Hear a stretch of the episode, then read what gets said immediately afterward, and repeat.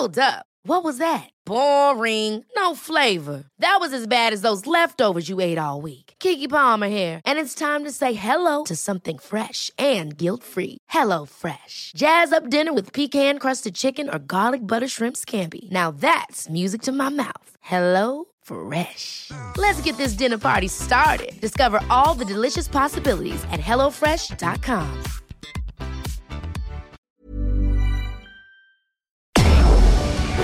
Tarde a tarde, lo que necesitas saber de forma ligera, con un tono accesible. Solórzano, el referente informativo.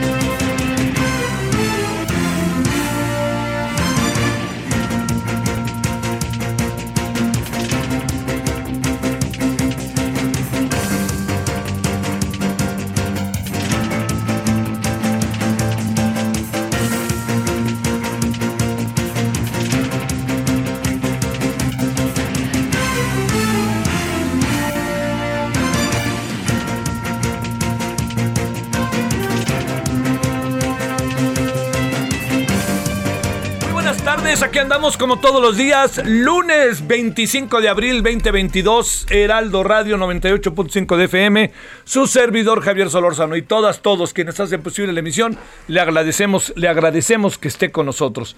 Bueno, eh, a ver, eh, eh, calorcito, eh, continúa el calor, aunque se presagia lluvia en el caso de la Ciudad de México. A ver, déjeme plantearle algunos asuntos del fin de semana. Confieso que, no sé usted, pero a mí no me gustó nadita la declaración de Donald Trump. No me gustó nadita. Hay que tratar de verla en su dimensión exacta, ¿no? De cómo, cómo se dio.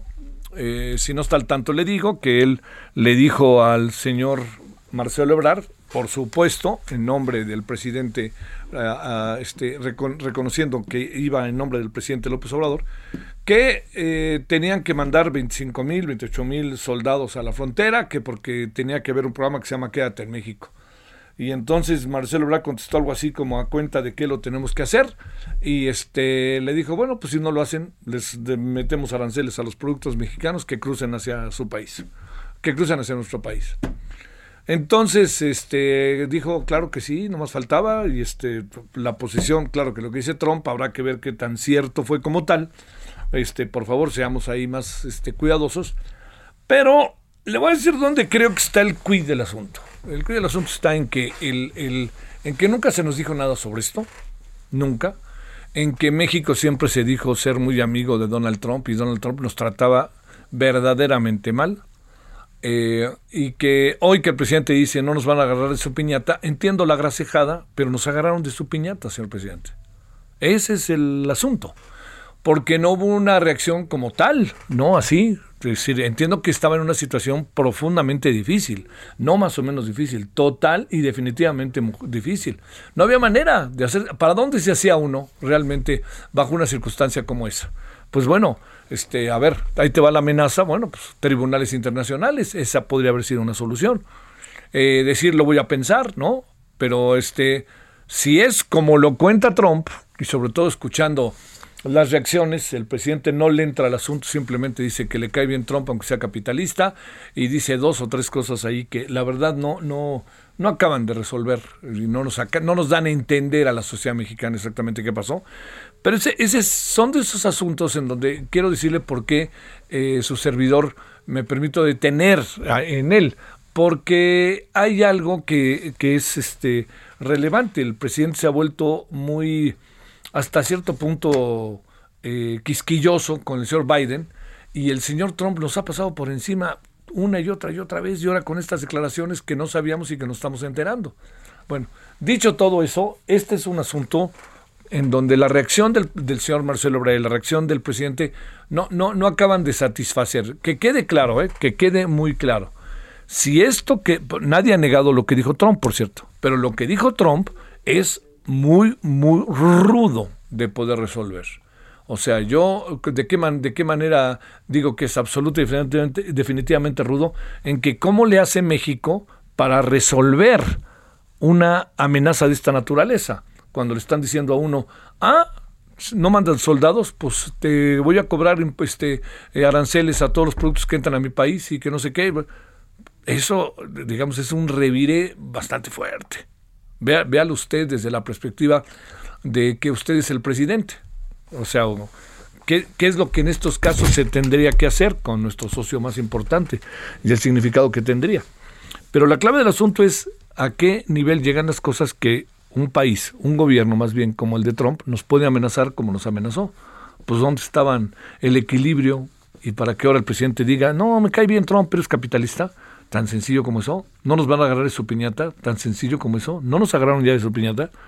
Hay que, hay que ahí verlo, ¿eh? Este es, insisto, es un asunto al que yo le, le concedo enorme relevancia. Y el segundo asunto al que le concedo enorme relevancia es la denuncia. La denuncia de Morena eh, a los, eh, a los eh, legisladores que votaron en contra de la ley eléctrica por traición a la patria.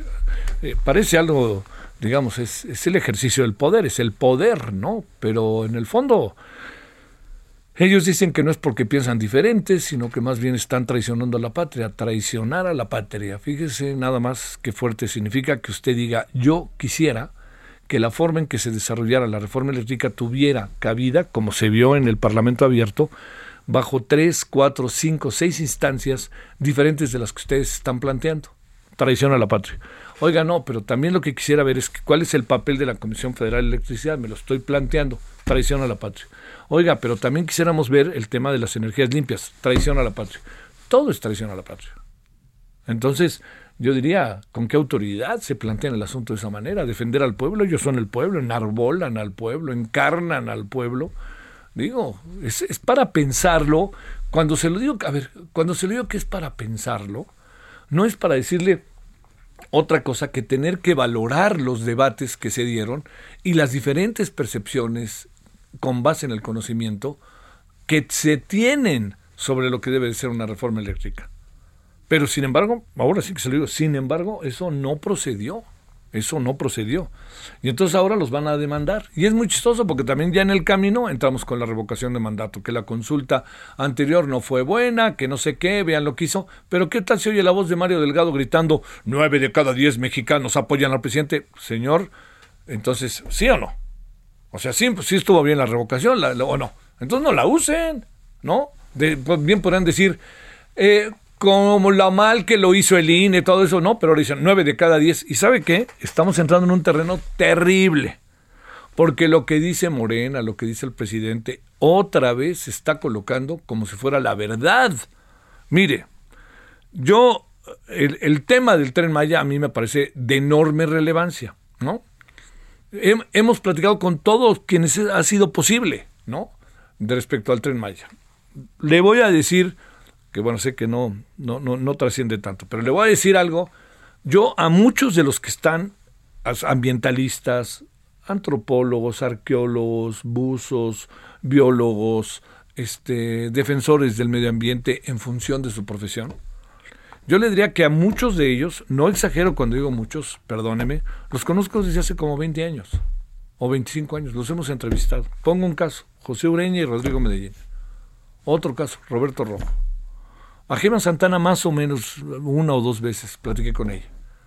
Y de los que están en favor de la causa, que son, hijo, qué terrible concepto, famosos, pues al que conozco es porque he entrevistado una o dos veces cuando estaba en el Canal 11, ay, aquellos tiempos, este, entrevisté a, Eugenio Derbez y medio nos conocíamos porque eh, hicimos un programa en Televisa que se llamaba Círculo Rojo y ahí nos conocimos. Bueno, pues yo no puedo decir que él es un ambientalista, no, pero sí creo que tiene el derecho si él ve algo respecto al tema del medio ambiente, se hace consciente y utiliza su plataforma que tiene como un hombre conocido y lo hace al igual que las otras personas que salieron, ¿no? Este, digamos, este, el, joven Albarrán de, de, caray, hombre, con todo lo que ha defendido la tierra y ese sí en el terreno de los hechos, ¿no? De Café Tacuba.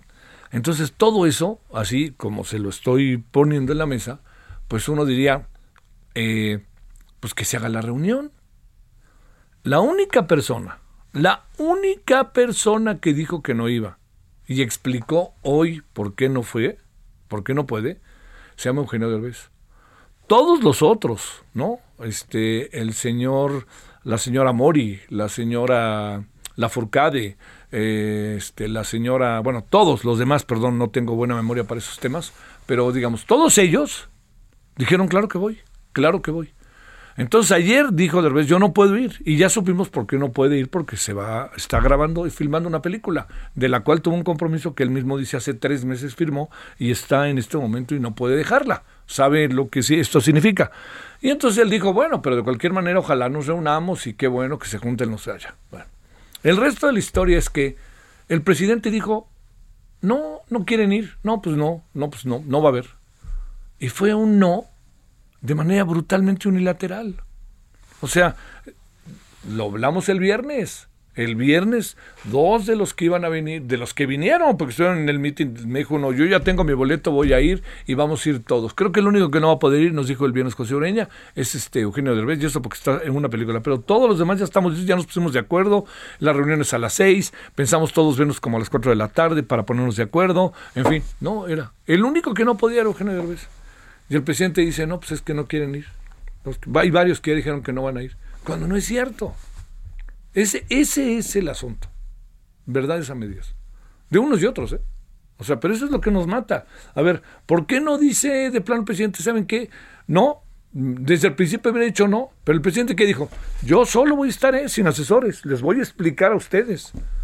Y bueno, yo entiendo que, el presidente tiene toda la película, pero ahora parece que lo que realmente cada vez surge más es que no hay un proyecto ejecutivo como tal que una obra de estas es le urge tenerlo, para que usted me entienda. Bueno, todo eso pasó el fin de semana, ¿eh? estuvo movido como alcanza a apreciar. Y bueno, ahora estamos en el preámbulo de que el presidente se va a una gira Centroamérica y el Caribe, este eh, y sobre todo eh, yo creo que aquí, la verdad, la verdad, a mí me parece que más allá de lo que pensemos, etcétera, es una gira que viene bien, viene bien. Tenemos que tener buenos lazos con Centroamérica, con el Caribe, es nuestra frontera y este, nuestra frontera no solamente es Centroamérica, es el Caribe, veámoslo simplemente este, lo que corresponde al Golfo de México y a Cuba y a República Dominicana y a todos estos países que forman parte de Haití de esta, de esta parte del Caribe, entonces, y también no se diga Centroamérica. Entonces, pues bueno, en eso andamos, fue un fin de semana, le insisto, en este sentido muy, muy movido, pero es una pena que no se reúne el presidente, siendo que solo uno, hasta donde se sabe perfectamente bien, uno de quienes convocó, de los que lanzó el, podcast, uno solo de ellos no podía ir. El resto, o sea, el 99% sí podía ir. El 1% no podía ir. Y, esa, y él informó por qué no podía ir y hoy dio otra explicación de por qué no podía ir. Bueno, en eso andamos con el fin de semana, que estuvo bueno. Vi, oiga, vi una serie ahí que se la recomiendo. Bueno, ya está Borgen, que es ahí el parlamento danés. Ya está la segunda y la tercera temporada, que es buenísima, se lo digo, oiga, no se la pierda. Pero vi otra que si no la ha visto, véala, me parece que es muy interesante. Es muy interesante y tiene que ver mucho con el tema de las violaciones, con el tema de todas estas cosas. Este, a ver, es el tema, se llama Anatomía de un escándalo es eh, cuando, cuando, cuando un hombre que está queriendo tener relaciones con una mujer, cuando un hombre que está queriendo tener relaciones con una mujer debe, debe comportarse si la mujer le dice no. Oye, no, no, es que ya estamos casi a punto. Sí, pero la mujer dijo no. ¿Cuándo debe de ser eso? Porque una cosa es que diga no por razón directa de un juego. Pero si seriamente dice no es no, aquí no y no es no, ese es el asunto. Yo creo que por innumerables motivos vale la pena que hombres y mujeres, mujeres y hombres veamos esta serie. Entiendo que tiene que ver con el poder político, que eso también es muy importante, tiene con el poder económico, pero si puede, échale una miradita. En verdad que se la recomiendo, son seis capítulos, se pasan rápido y, creo que, le puede, que le puede ser profundamente interesante la serie a hombres y mujeres, mujeres y hombres, muy bien actuada, con Sienna, Miller que me encanta, y entonces como para que nos quedemos un rato a verla. Bueno, vámonos a las 17:15 en la hora del centro. Vámonos con los asuntos del día. Solórzano, el referente informativo.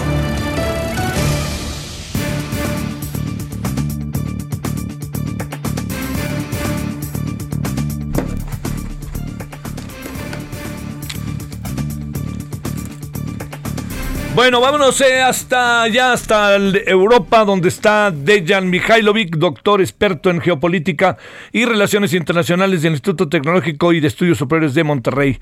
Querido Dejan, ¿cómo has estado? ¿Cómo te trata el clima? ¿Cómo van las cosas? Muy bien, ¿cómo estás Javier? Un gusto saludarte a ti, tu equipo de producción y desde luego a nuestros escuchas. Bien, eh, la primavera en todo su esplendor, pero bueno, como siempre aquí en estas últimas semanas tenemos que empezar con noticias no tan agradables. El día 61 de esta guerra en Ucrania eh, y bueno, un par de cuestiones que quiero comentarte de entrada. Eh, pues eh, se antoja decir que el proceso de negociar un eventual cese al fuego cada vez más lejanas, este, recrudecidos los combates en la segunda ciudad más importante después de la capital Kiev, allá en Kharkov. Eh, también la, ciudad de Mariupol, que me parece que probablemente será declarada como una especie de ciudad mártir por todo lo que pasa en esta zona urbana, ahí sobre las orillas del mar de Azov y el mar Negro. Eh, la afirmación de Sergei Lavrov, ministro de Exteriores ruso, eh, que hoy decía que eh, la guerra nuclear no debe ser subestimada, ¿no? La, el riesgo de una, de una guerra nuclear no debe ser subestimado, cosa que me llamó mucho la atención porque desde un inicio eh, se ha especulado ¿no? sobre un eventual uso de armas nucleares, imagínate, ¿no? en el pleno, siglo XXI. Eh, y desde luego, pues, eh, todo el mundo ahora está con miras sobre esta ciudad de Mariupol, donde hay una plataforma de la industria metalúrgica local que es muy importante estratégicamente, incluso eh, la insistencia de las tropas invasoras rusas para que caiga esta ciudad. Tiene que ver mucho eh, con Azovstal, ¿no? que es la eh, siderúrgica local, ¿no? La, digamos el complejo metalúrgico muy importante desde la época de la Unión Soviética. Y yo creo que son cuatro razones por qué está toda esta atención puesta sobre esta ciudad y sobre este lugar en particular. La primera es que si cae Mariupol, prácticamente eh, las tropas eh, rusas van a realizar esta meta de unir Crimea eh, vía continente, ¿no? Con, con, una ruta continental con la zona de Donetsk y Lugansk. Esto prácticamente sería un cumplido que, Putin prometió ¿no? con la intervención. Una segunda razón eh, tiene que ver que eh, esta ciudad es una zona portuaria súper importante para la economía ucraniana y si cae por completo en manos de los rusos eh, va a ser un daño enorme ¿no? para, para Ucrania, para sus actividades económicas. Y finalmente, sabemos que ahí están atrincheradas varias unidades el famoso batallón eh, Azov, mal afamado por su orientación filonazi y otras eh, formaciones paramilitares de extrema derecha ultranacionalistas ucranianos, una vez declarando una victoria sobre ellos, Putin tendrá todavía más apoyo en el seno de la población rusa. Eh, te recuerdo que en marzo fue cuando fueron las últimas encuestas sobre eh, cuántas personas aprueban lo que hace Putin y, llegamos a 83% de la población rusa que lo apoya. Eh, en este momento. Y la cuarta razón, pues la caída de Mariupol prácticamente levantaría la moral del, ejército ruso porque sabemos desde el inicio que las cosas no iban a desarrollar, o sea, que no se desarrollaron como ellos eh, pensaron en, en un principio, Javier. A ver, estos eran los dos asuntos que decías de estos grandes objetivos que Putin eh, está cada vez siendo más complicado que pueda cumplir, ¿verdad? Eh, sí, eh, una, eh, una propuesta desde el inicio fue de desnazificar ¿no? a Ucrania y otra desmilitarizar, pues que tiene que ver con precisamente el tamaño de esta intervención especial militar como él la bautizó y la intensidad, porque lo que vemos después ya de dos meses de, de actividades beligerantes, hay una devastación de infraestructura muy grande. Y ni te digo, eh, las bajas civiles aumentando eh, cada día más. Sí, sí, sí. Eh, a ver, una reflexión en ese mismo marco de cosas de Jan sobre el triunfo, que fue menos apretado de lo que se pensaba, pero sí hay un evidente avance de la ultraderecha francesa. Desde luego, pero hay una lectura aquí en, varios medios europeos que el gran, eh, el gran perdedor de las elecciones francesas, ¿sabes quién fue? ¿Quién? Eh, Vladimir, Vladimir Vladimirovich Putin.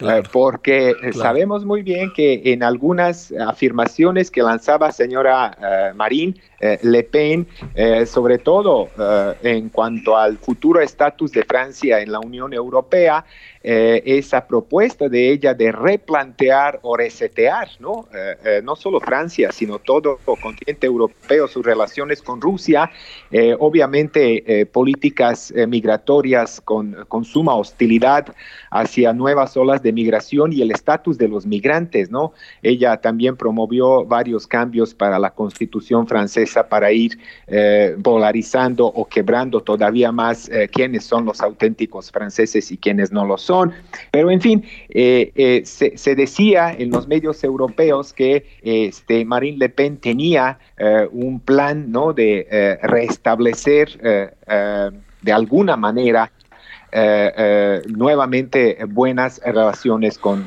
Rusia. Sin embargo, pues como bien lo has enfatizado, eh, desde hace cinco años, cuando otra vez había un enfrentamiento en cursiva ¿no? entre Le Pen y Macron, y donde Macron gana con una holgada mayoría, pues el margen en esta ocasión eh, se estrechó, ¿no? Eh, de 66, 34 ciento de las elecciones anteriores, hoy tenemos una proporción de 58-42 pero lo que más preocupa a algunos analistas es eh, este, un bajón considerable del número de las personas que salieron a votar. Eh, este, muy por debajo de las expectativas, incluso un bajón histórico. En últimos 20 años eh, o más de 20 años es la participación más baja que ha habido.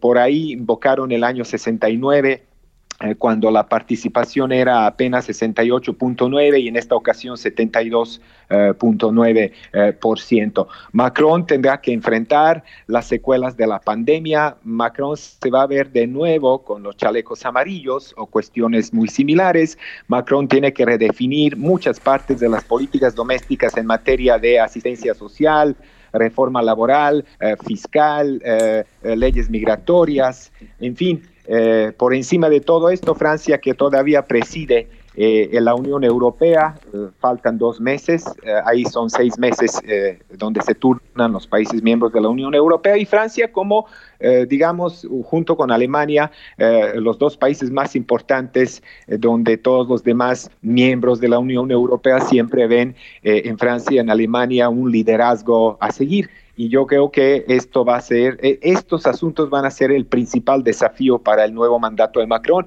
Por encima de todo esto, para el día 12 de junio hay parlamentarias, elecciones parlamentarias, legislativas, son 577 escaños donde eh, el partido de Macron tendrá que lograr la mayoría para poder promover algunas partes de su proyecto y cumplir obviamente algunas promesas durante la campaña eh, que ha hecho en estos últimos meses.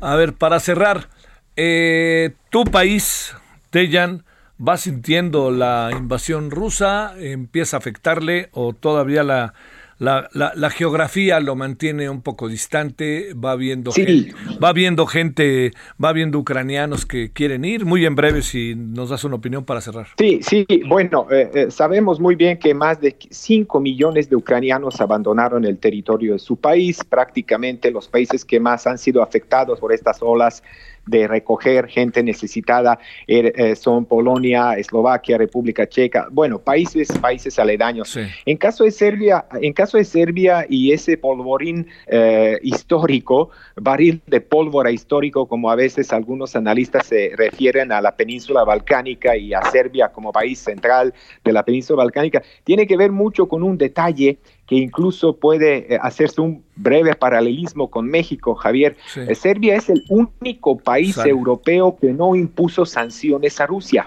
Ah, y hay acusaciones por parte de los líderes europeos de que Serbia no está en la línea y sigue en la fila para ingresar a la Unión Europea y que Serbia no puede sentarse sobre dos sillas y cosas por el estilo. Gracias. bueno, eh, yo creo que en la próxima ocasión podemos detallar sobre esto. Muchas gracias. Gracias, Dejan. Buenas tardes. Ever catch yourself eating the same flavorless dinner three days in a row? Dreaming of something better? Well, HelloFresh is your guilt-free dream come true, baby. It's me, Kiki Palmer. Let's wake up those taste buds with hot, juicy pecan-crusted chicken or garlic butter shrimp scampi. Mm. Hello Fresh. Stop dreaming of all the delicious possibilities and dig in at HelloFresh.com. Let's get this dinner party started.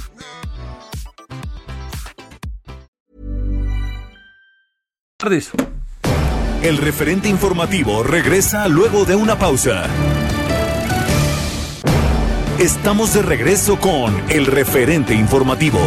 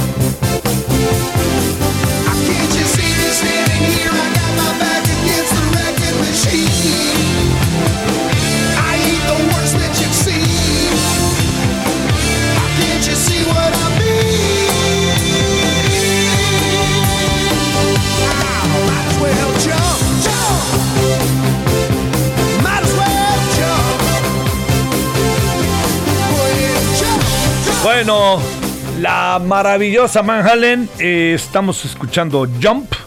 ¿Por qué? Porque Joe Satriani, eh, estamos escuchándolo recientemente, dijo que habló con Alex Van Halen y David Lee Roth. ¿Para qué? Para realizar un homenaje, una gira homenaje a Van Halen. Satriani ha estado nominado 15 ocasiones a los premios Grammy, ha vendido más de 10 millones de discos en todo el mundo y pues tiene ganas de soltar las piernas e irse de paseo al mundo a que sean reconocidos una vez más. Y esta es la maravillosa Jump.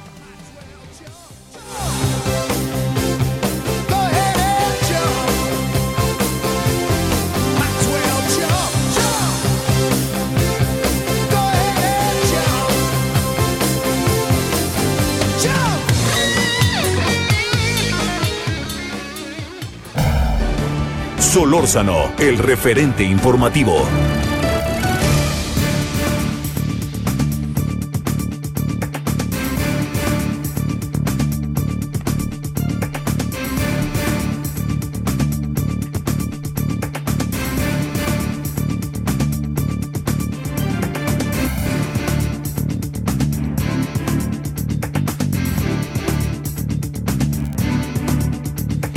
Bueno, 17:33 en la hora del centro. Rosaura Guerra, abogada, fundadora y presidenta de Benumía en Nuevo León.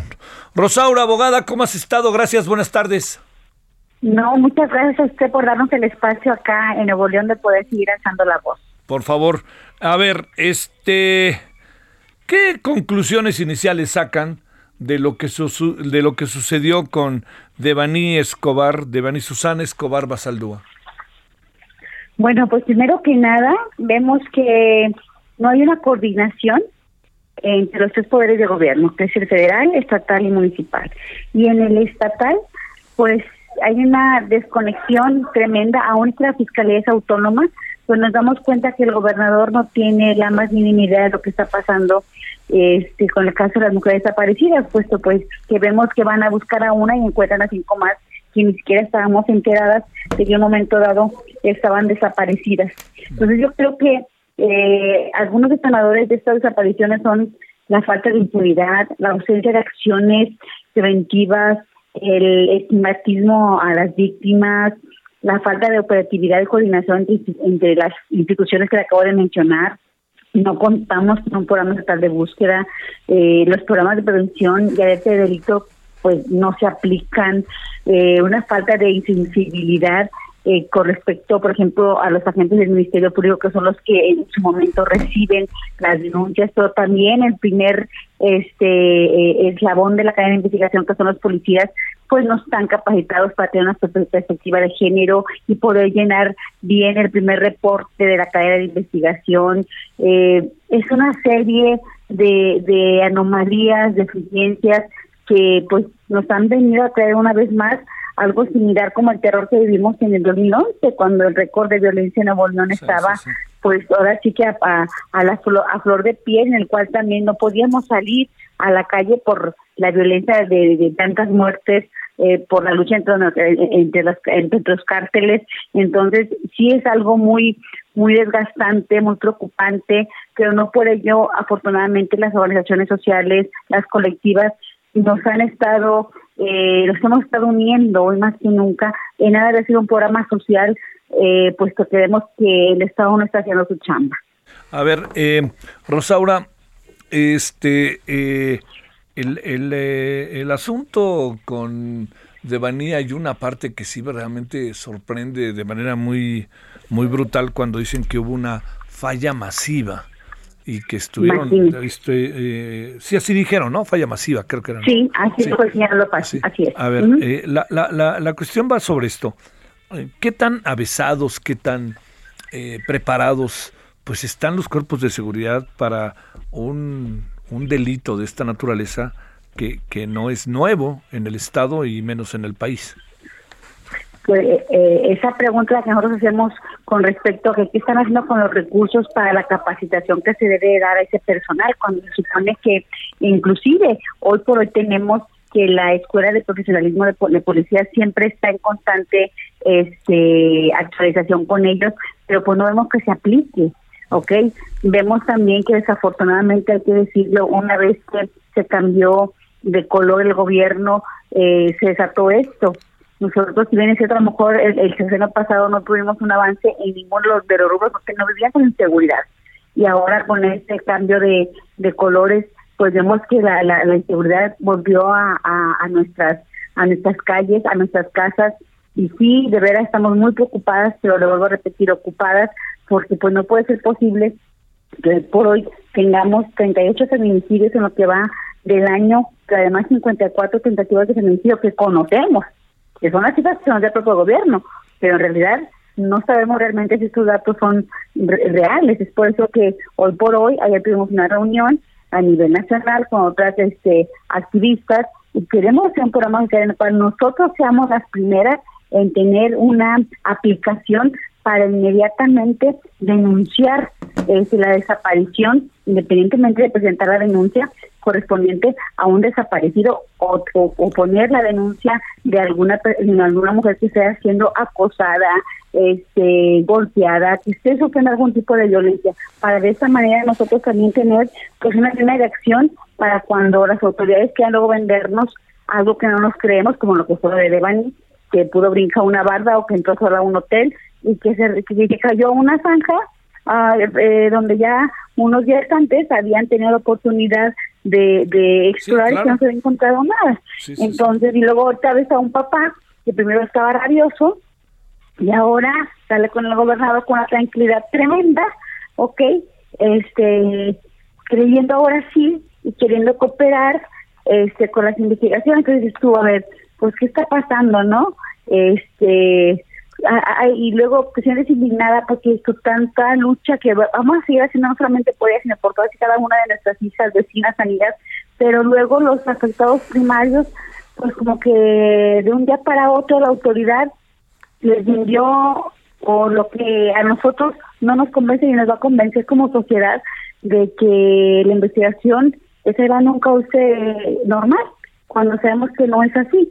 Y vuelvo a insistir, no hay la capacitación continua y la sensibilidad que necesitamos dentro de la policía, dentro de la gente del Ministerio Público y que la autonomía que tiene la Fiscalía aún y que sea autónoma debe tener una coordinación constante con el Estado y con seguridad pública. Y esto lo sabemos, ¿por qué? Porque es obvio que un gobernador tiene que tener sus fichas informativas todos los días de todo lo que está pasando en los diferentes rubros, para que nos vendan con que yo no sabía lo que estaba pasando cuando él también anduvo supuestamente eh, un día antes con su esposa en la en la, en, la, en el lugar en donde encontraron después a Devani. Entonces, eso, eh, eso nos da mucha mucha rabia porque bueno, afortunadamente muchas de las mujeres pues hemos estado eh, siempre capacitándonos, actualizándonos, pues para poder llevar en el momento dado lo mejor posible nuestra nuestro liderazgo para defender los derechos de las mujeres y de repente nos quieren vender algo que sabemos perfectamente, al menos yo como abogada y muchas de nosotras que somos abogadas o, criminólogas, pues que eso no, no lo vamos a creer jamás, ¿ok? Este, y que además decimos, bueno, que esta es fondo para de repente un día para otro cambiar una versión y vendérsela al señor a los papás y los papás creérsela. A ver, oye, Rosaura, eh, déjame plantearte lo siguiente. Eh, ¿Por qué supones que el padre de Devani ahora está como con otra actitud? ¿Qué, qué, qué hipótesis tienen de lo que pudo pasar? ¿Que les hayan dado información más precisa? Que, pues lo que vemos es que ahora el señor sale en una entrevista con el señor gobernador hoy por la mañana con otra actitud en la cual primero él, ah, en la noche que, que, encontraron a Devani, pues estaba muy enojado de que no creía en la fiscalía por todas las irregularidades que él también había sido parte, pues porque estuvo en el lugar ahí en el, en el, en el motel Castilla, él estuvo en ese lugar en la mañana, luego lo mandan a hablar a la fiscalía para enseñar unos videos y luego lo regresan porque supuestamente había unos indicios de algo que habían encontrado, cuando él por eso se enoja, porque dice, pues como si habíamos ahí revisado y este ya, ya lo encuentran y hoy sale de, ya no de una manera como estaba eh, pues desfigurado de, de, de, raya de coraje por todas las incoherencias que estaban diciendo. Y hoy dice que bueno que, que le enseñado unos videos que efectivamente la niña entró con su propio pie al motel y bueno pues no sabemos qué más pasó para que la lleva, para que llegara ella hasta ese lugar. sí, sí, sí, entonces dices tú cuando, bueno, yo, yo le digo, yo soy mamá de un adolescente y, aún si no fuera yo abogada, ni tuviera dos maestrías, ni me estuviera siempre capacitando, digo, yo no me la creería, ¿eh? O sea, me quieren ya pasar ay, ay, ¿qué, se puede. ¿Qué supones Que, que el señor fue convencido por el gobernador o por, o por qué? Pues ojalá y no, porque pues yo le digo, como padres, la vida de nuestras hijas no, o de nuestros hijos no tienen precio.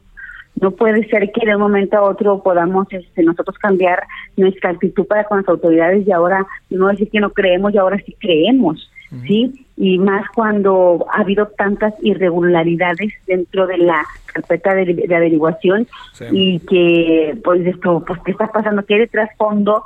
Que de repente cambias. Eso no, a nosotros como colectivas no nos va a dejar de hacer lo que estamos haciendo, que es salir a la calle y alzar la voz por, por ellas y por otras más, y desafortunadamente por las que vendrán.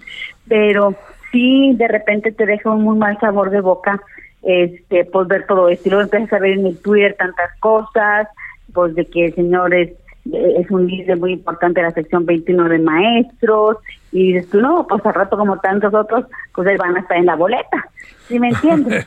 Este, a ver, Rosaura, cerremos si no tienes inconveniente con lo siguiente. Te pregunto, el gobierno del Estado de Nuevo León, y desde tu mirada, desde Nuevo León hacia todo el país, ¿Está haciendo los gobiernos eh, estatales, el gobierno estatal en este caso y el federal, lo que deben hacer o están muy lejos de estar atacando el problema en su justa dimensión? No, están muy lejos. Creo que nosotros como organizaciones sociales estamos haciendo un llama desde hace mucho tiempo y es por eso que cada vez hay más colectivos o asociaciones civiles que gratuitamente apoyamos a las mujeres, les damos acompañamiento jurídico psicológico, talleres de empoderamiento, porque hoy por hoy hay mucha letra muerta, hay muchas leyes que se pueden aplicar y no se hace, están muy lejos. Creo que eh, nosotros el tema de mujeres en este, con todo el respeto que ustedes merecen, en este país patriarcal, este falta mucho porque realmente volten a verlos, pero creo que hoy por hoy afortunadamente todo esto, estas anomalías y irregularidades que han en el Estado de Nuevo León y en el país ha hecho que las mujeres ya no tengamos miedo, estemos organizadas, pero sobre todo informadas de lo que debemos de hacer y cómo lo tenemos que hacer. Bueno, sigámosle, Rosa, ahora no, no dejemos que se nos vaya esta situación, pero yo espero que, que tanta indignación no se diluya, sino que la indignación se canalice, ¿no? Y, y ojalá pues también que nos cuente el papá qué, qué es lo que él está viendo, que nosotros lo estamos viendo de manera un poquito, me atrevo a decir, hasta extraña, ¿no? Para, para, poder tener la mayor claridad, ¿no? Así es, así es, pues esperemos que no haya una Devani, ya no haya una, Fernanda y ahorita estamos en busca también pues de Yolanda, porque pues hay tantas mujeres más que también están ahí y Daniela, este, que tenemos que encontrar. Sí, sí, sí. Te mando un gran saludo, Rosaura, y mi agradecimiento que estuviste con nosotros. No, a ustedes por el espacio, muchísimas gracias. Gracias, es Rosaura Guerra, abogada, fundadora y presidenta de Benumia, Benumia, que es este una organización de mujeres, es una organización que busca encontrar y luchar en contra del feminicidio y este y se encuentra en Nuevo León. Uf, bueno, 17:45 en la hora del centro. Solórzano, el referente informativo. Rodrigo Medellín, biólogo del Instituto de Ecología de la UNAM. Rodrigo, ¿qué? ¿Veniste a México y, siempre no? ¿Qué fue lo que pasó, querido Rodrigo? A ver, espérame tantito. Ahí tenemos a Rodrigo Medellín. Era de los que estaban convocados a la reunión. ¿Ahí me escuchas, Rodrigo? Sí. ¿Sí? ¿Me escuchas? Muy bien. Ah, gracias, Rodrigo. Te decía yo que Llegaste a México y mira que siempre no, ¿tomás te hicieron pagar el viaje o qué? A ver, a ver, a ver, a ver, a ver. Wow. A ver, no, a ver, porque sí me escuchó y luego me dejó de escuchar. A ver qué fue lo que pasó. Este, tengo la impresión de que se colgó ahora, a ver si ojalá podamos este tenerlo. Él es una de las personas que estaba convocadas a la reunión con... Ahí ahora sí me escuchas, Rodrigo, a ver. No, a ver, Román, porque sí me escuchaba bien. A ver, ahora sí que el cablecito. Este, a ver, a ver si me escucha, ¿eh? No, creo que no. Bueno, era una de las personas que estaba eh, convocada para la reunión de hoy, que se presumía iba a ser a las seis de la tarde, con el presidente para hablar de eh, Sélvame del tren, para la idea era hashtag Sélvame del tren para dialogar con el presidente. Eh, ahí A ver, ahí, me escuchas? Sí, sí, perfecto. Bueno, te digo, Rodrigo, no quiero dejar de decirlo, agarraste el vuelo, te viniste para acá y venías para qué, te dijeron siempre no, o qué pasó? Pues que dice mi mamá que siempre no, exactamente. Fíjate que este yo ya estaba muy programado y estábamos claros en que este, íbamos a asistir a ver al presidente, etcétera. Realmente te digo, Javier, que lo que nosotros andamos buscando no es ir a ver al presidente, lo que nosotros plantear un diálogo, una mesa de diálogo donde podamos analizar todos estos temas. No se trata de ir a escuchar al presidente y que, que el presidente nos explique un, un, este, un proyecto que ni él conoce bien, porque nadie lo puede conocer, porque lo han hecho sobre las rodillas y cada vuelta de la esquina es un cambio y otro cambio y otro cambio y otro cambio, ¿no? Lo que queríamos y hemos querido siempre y lo hemos invitado cuantas veces hemos, hemos podido hacerlo, es a establecer un diálogo. ¿Tú te, tú te acuerdas que el presidente se ha referido a nosotros como pseudoambientalistas y, yo, mira, no es que me preocupe, que me rasgue yo las vestiduras. Lo que quiero es, si él piensa que nosotros somos pseudoambientalistas, ¿por qué no él nos pone a platicar con los que él considera que son ambientalistas. Y entonces nos sentamos a hablar de lo que realmente es la sustancia del tema, que tengamos los elementos técnicos claros, pero él no los tiene claros y nosotros tampoco porque no los conocemos. Lo que sabemos es que el destrozo de ninguna manera está justificado técnicamente. A ver, hasta donde sabemos solo una persona de las convocadas no iría, que sería Eugenio Derbez, que explicó. ¿Estoy en lo correcto? Exactamente.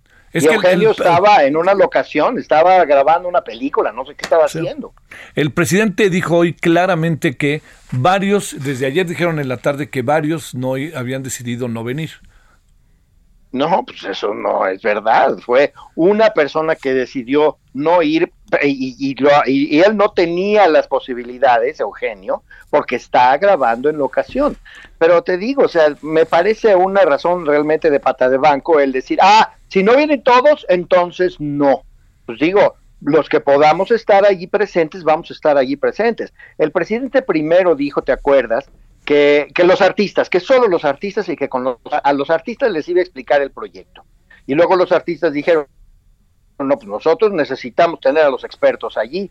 Y entonces el presidente dijo, bueno, ok, a los 10 que están en el video, los 10 que están en el video, que son artistas y expertos, que vengan. Y esos somos los que dijimos, ok, adelante, ahí estamos, claro que sí, con muchísimo gusto, para establecer el diálogo, no para que nos vaya a explicar el proyecto, que repito, él no sabe cómo está el proyecto tampoco, ¿no? Oye, esto se cayó porque no creo que vaya a haber un cambio al respecto, ¿eh?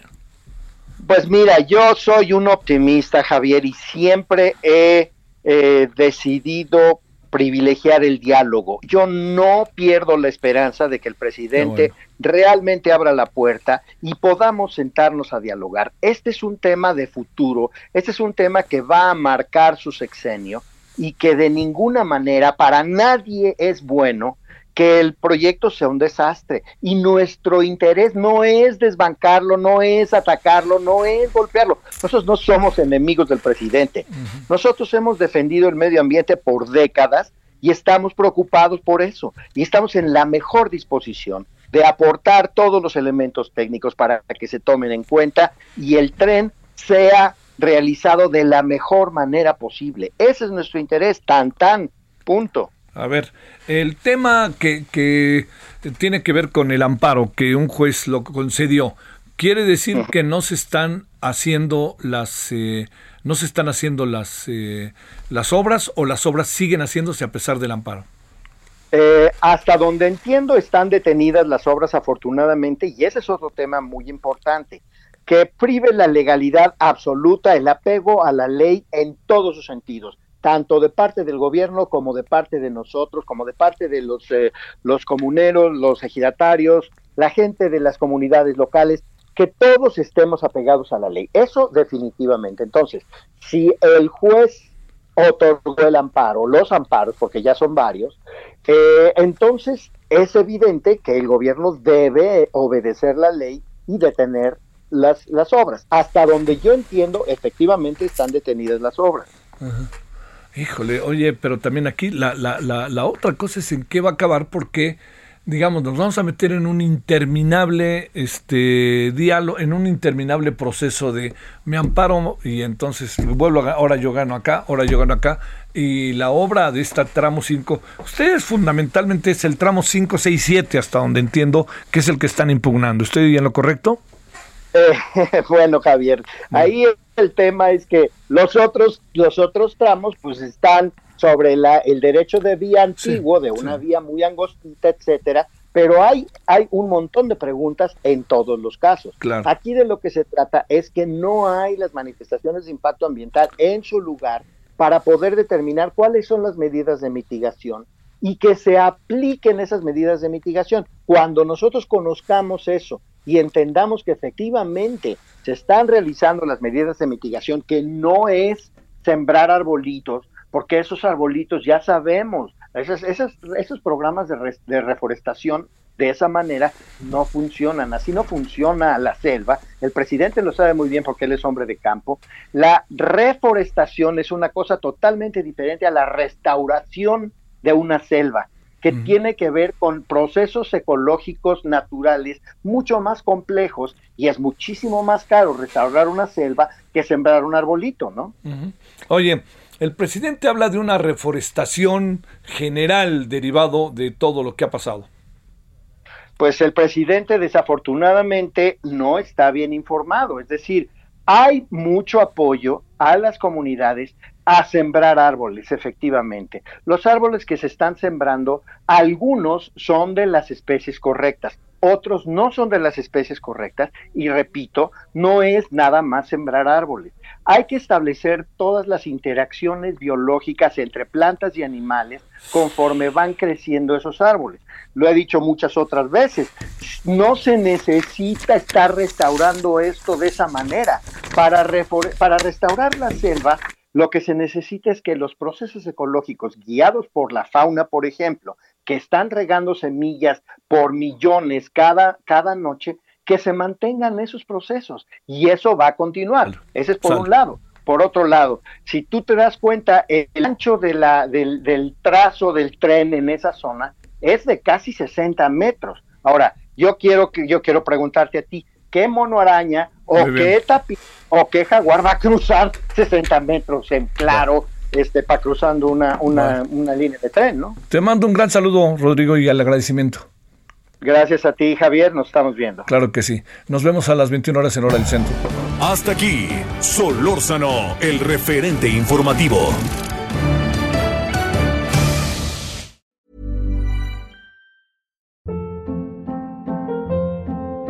Hold up. What was that? Boring. No flavor. That was as bad as those leftovers you ate all week. Kiki Palmer here, and it's time to say hello to something fresh and guilt-free. Hello Fresh. Jazz up dinner with pecan-crusted chicken or garlic butter shrimp scampi. Now that's music to my mouth. Hello Fresh. Let's get this dinner party started. Discover all the delicious possibilities at hellofresh.com.